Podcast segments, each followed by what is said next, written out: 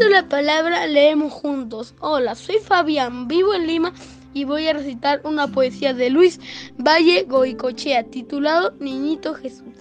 Niñito Jesús, te doy un aviso y sea en secreto y muy despacito. Mi mamá te está cosiendo un vestido con orla dorada de lino blanquísimo, como para ti. Niñito lindo, lindo y Clarita teje blancos zapatitos que son para ti. Ella me lo ha dicho, yo que te regalo. ¿Quieres un pollito?